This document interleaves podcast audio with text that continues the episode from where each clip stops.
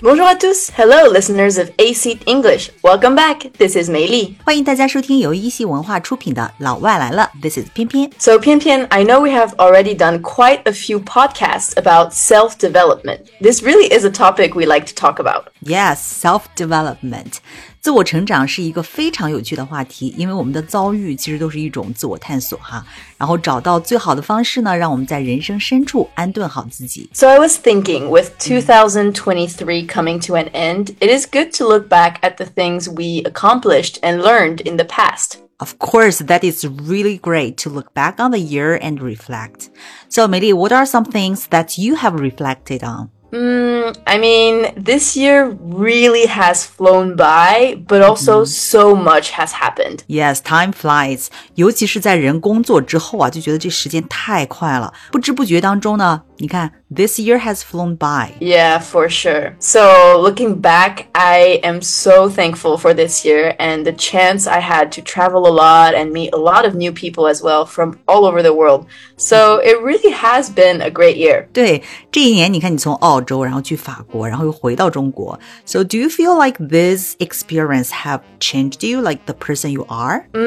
I mean, I think they definitely become part of me, and through the things that I have learned and experienced, the way I think about things have changed. Hmm, I agree. Once you have new experiences, meet new people, your perspective on life can change. 然后你看待人生的这个角度会发生变化哈。Yes, exactly. So, how about you, Pian Pian? 其实我也是，这一年我觉得自己成熟了很多，但具体的表现形式呢，就是 my perspective on life has changed 嗯。Yeah. 其实呢，也不是说角度改变了哈，应该说看事情的这个角度变得丰富了，不是那么单一了。所以我今年特别大的一个感触就是，其实很多事情没有真相，只有角度。Mm, that's really well said. Many things don't have truth, only perspectives. Very interesting. 所以呢，一个人如果他的角度越丰富，他的生命其实就会越宽阔、越成熟哈。哎，说起这个成熟来，美丽，there is this list that has been going around on social media. Have you seen it? A list? What's it about? It talks about the things you need to consider to show signs of matureness， 就是人成熟的六大标准。 Oh, I have seen this going around. So basically, there are things that you do as you become more mature. 嗯，exactly，就是国外网友眼中成熟的六大标准。 Okay, let's look at these together. This is interesting. Yeah, so the first one is Stop telling people everything. yeah, stop telling people everything， 别再啥事儿都给别人讲了，因为没几个人 care。 Yes, most people don't care, and some secretly want you to fail, right? That's true，所以说闷声干大事儿，事不外泄。然后不然的话呢，可能会多出来一些阻挠哈，因为可能真的有人 secretly want you to fail。 Yeah, and I think this is actually a really good one, and I definitely agree. 而且你看，就像我吧，我特别不喜欢自己那种就是专一的心智被别人干扰哈，所以一些重要的事情我 一定会 keep it private。 Yeah, I mean, I think it is definitely important to keep things private. You don't need everyone's opinion on what you're doing and explain yourself all the time. Exactly，、有时你其实只是单纯的想分享一下，然后结果发现，哎，是个人都想指点你一下，然后你就会不停的 explain yourself all the time。 Yeah, and I think this is actually very hard, especially when you find yourself in an uncomfortable situation Where nobody is talking and you want to avoid silence. 哇，我太懂了，美丽，就是冷场的时候啊，nobody is talking，right？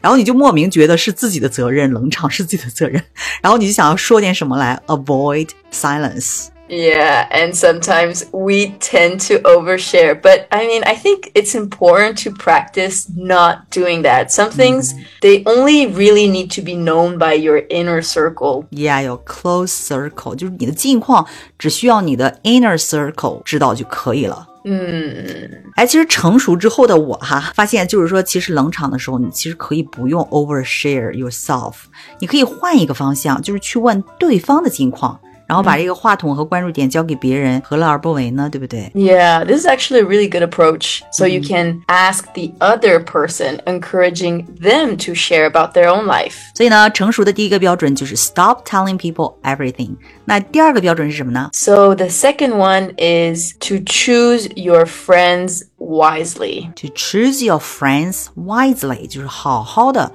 选朋友。 So the fastest way to become better is to surround yourself with better people. That is so true。哎，美丽，你知道中国有一句话叫“物以类聚，人以群分”吗？ Mm, so similar things gather together and people form groups. Exactly，但是呢，其实这八个字后面还有一个非常非常非常关键的一句话，但是绝大多数人都是不知道的。 Oh, okay. What is it? 原文呢是“方以类聚，物以群分， 吉凶生矣”，就是说一个人接下来的走向是吉还是凶，从他最近在交往什么朋友上就能判断出来。 Oh, okay. Very wise. Yeah， so the future path of an individual, whether it leads to prosperity or adversity, can be judged by the kind of friends they associate with most recently. Wow. 所以呢，转运最快的方式呢，就是 to surround yourself with better people。 Mm, yeah. So some people they really feel the need to be surrounded by a lot of friends, right? But I think instead it is just important to have quality friends as well. Yeah，其实不但朋友哈，所有跟你有关的这些人，比如说你的朋友啦、伙伴啦，还有你找对象啦，其实都要 choose wisely，要好好选择哈。因为人也有伪劣产品，所以呢要选择 quality friends。 Yeah, and especially friends who you can learn from. 好，那 to choose your friends wisely，这是成熟的第二个标准。So next one，成熟的第三个标准是什么呢？ So the third one is to expect nothing, appreciate everything. 嗯，I like this one. Expect nothing，不要期盼什么，因为期盼是愤恨的前身。就是所以呢，我们可以换一个方向，就是去 appreciate everything，去欣赏、去感恩 everything。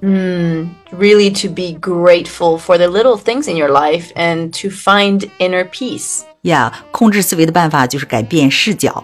所以呢，我们与其期盼未来的，还不如享受现有的。 And actually, Pian Pian, I think this one is something that I really learned to do this year to really appreciate the little things like getting coffee while reading a book in the sun or enjoying a nice home cooked meal.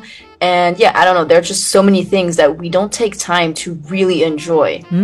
在汉语当中，我们把这个称作 小确幸，就是微小而确定的幸福感。 Oh, okay. 其实呢，expect nothing, appreciate everything 这种视角的转变呢，绝对是需要去练习的哈。 Mm, definitely. Practice to really expect nothing and to appreciate everything.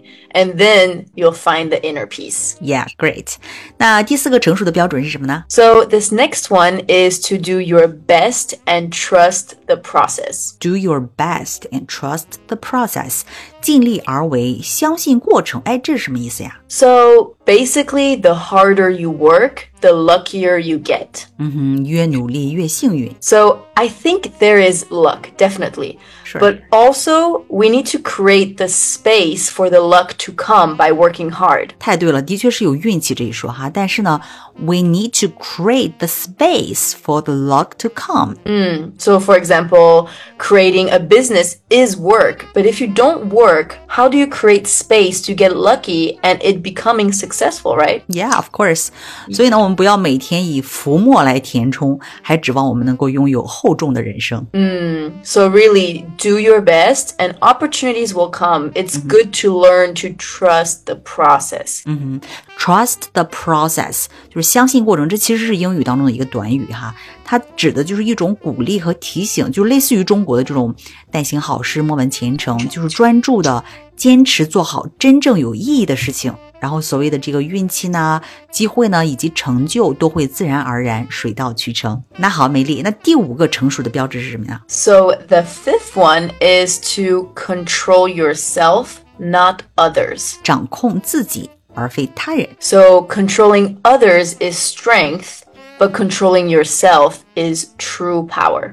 哇，这句话你知道吧？我们汉语当中就有现成的对应，就是老子讲过的“胜人者有力，自胜者强 Oh, okay. So it really relates to self discipline, right? So learning to control yourself and do things even when you do not want to do them. ”。 Yeah, self discipline。 自律其实是最难的。圣经呢，其实也有话说哈，制服己心的。强如取成，这太难了。Mm, mm, it is very, very hard. And I think this is something that most people struggle with. I mean, it isn't easy to have self-discipline. 对，所以有人才说嘛，这个全面的自律能够解决人生所有问题。mm, yeah. And actually, Pian Pian, I was listening to another podcast, mm -hmm. and this lady was talking about the five second rule. Mm, five second rule. 五秒原则. What is that? So basically, it's a rule for when you don't want to or don't feel like doing something that you need to do. 比如呢? So, for example, and probably this will relate to a lot of people. but if your alarm goes off at 6 a.m. and you mm -hmm. don't want to wake up, you count to five and you just have to wake up. So there's no excuses and no time to think about it. Mm, count to five 就数到五，然后就是给自己五秒钟的一个心理预备时间。嗯，exactly. And so every time you count to five, you have to do the things that you need to do. It really helps with self-discipline. 嗯。 我今天开始就要试试这个 five second rule to help with my self discipline. Yeah, hope it works. I hope so. So, moving on to the next one, which is learn to react less. 成熟的第六个标准哈，learn to react less。 学会少做反应。So when you control your reaction, nobody can manipulate you. Manipulate 就指操控。So this one I actually haven't really heard a lot before, mm -hmm. but I think it's definitely more for negative situations. So for example, if you're mad at someone.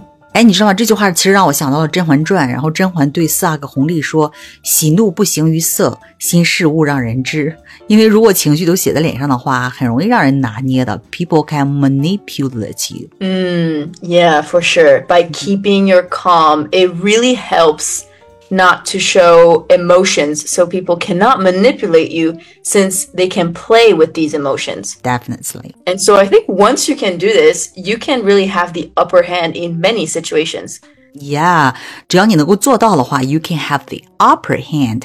在很多情况之下，你都可以占上风，have the upper hand。Well, I mean, this was quite a good list of things that we need to keep in mind. 对，国外网友总结的这六条成熟标准，不知道大家符合几条呢？So hopefully you have learned something new, and please let us know in the comments below what are some things that you learned this year. 欢迎留言告诉我们。This is Mei Li, and this is 翩翩。See you soon. Bye bye.